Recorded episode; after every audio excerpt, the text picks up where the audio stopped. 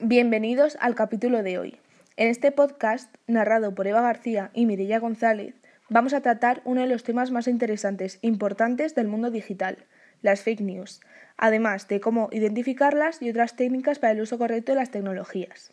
Su duración será de 5 minutos. Esperamos que os interese.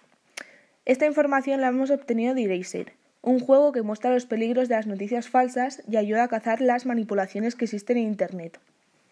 Muchas veces leemos noticias en las redes sociales que creemos ser ciertas, pero cuando nos enfrentamos a una noticia o foto muy llamativa hay que preguntarse si es 100% cierta y si alguien tendría motivos para haberla inventado.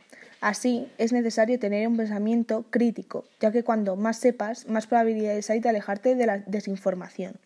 En primer lugar, para detectar noticias o fotos falsas hay que fijarse en varias cosas. Si la fuente es fiable, localizar el origen de la foto, mirar la fecha original e investigar más profundamente, por ejemplo, haciendo la búsqueda inversa. También podemos localizar aquellos perfiles que son fiables. Esos tienen el tic azul de verificación, son perfil oficial, tienen el número de teléfono oficial y el link a web.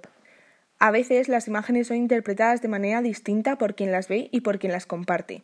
Ese error de interpretación puede crear desinformación y confusión. Para no caer en las noticias subjetivas hay que leer las noticias en varios medios de comunicación serios, saber diferenciar entre hecho y opinión y sobre todo informarse bien antes de juzgar. Existen varios tipos de noticias. Aquella que muestra una opinión, principalmente la del periodista, sensacionalista que tiene el fin comercial de provocar asombro o escándalo y no de informar, e informativo, aunque usando hechos no contrastados. Otro fenómeno de Internet son los cazaclics o clickbait. Este es un anzuelo de clics mediante títulos sensacionalistas que despiertan la curiosidad del usuario buscando optimizar los beneficios económicos. Pretende que a través de un titular llamativo el usuario acabe entrando en un enlace y así sumar otra visita. Esta técnica también es muy usada para hacer publicidad. La publicidad pretende convencernos para comprar. Por ello debemos ser conscientes de lo que vemos que es un anuncio. Para diferenciar cuándo es un anuncio o cuándo es una noticia, es necesario fijarse en si debajo de la noticia sale la empresa patrocinadora o si aparece en recomendaciones. Si ocurre alguna de estas dos cosas, se trata de un anuncio.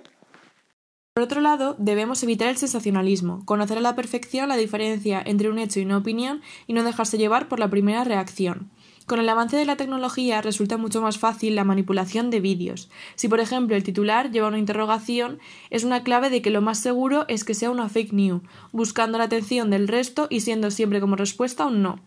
Por un lado, los periodistas deben incorporar una información veraz ante todo, mientras que ser famoso te expone a la crítica.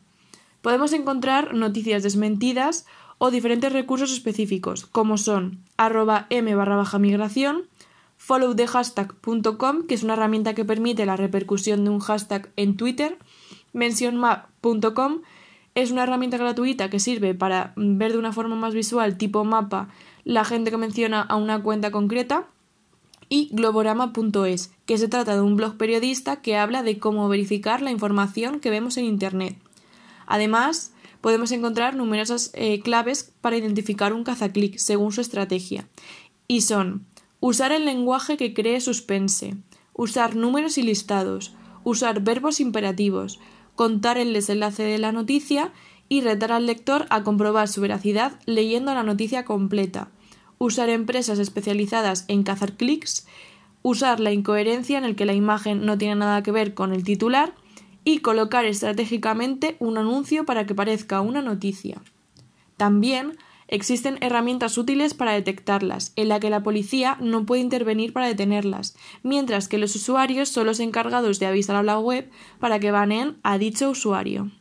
A continuación podemos encontrar diferentes técnicas utilizadas por un youtuber solo con ver la primera imagen del vídeo.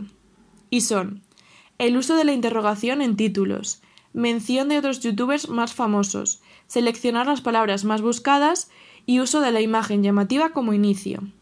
Y para finalizar, encontramos diferentes contenidos falsos en una noticia, y son la sátira o parodia, contenido engañoso, contenido impostor, contenido fabricado, contenido manipulado, conexión falsa y contexto falso.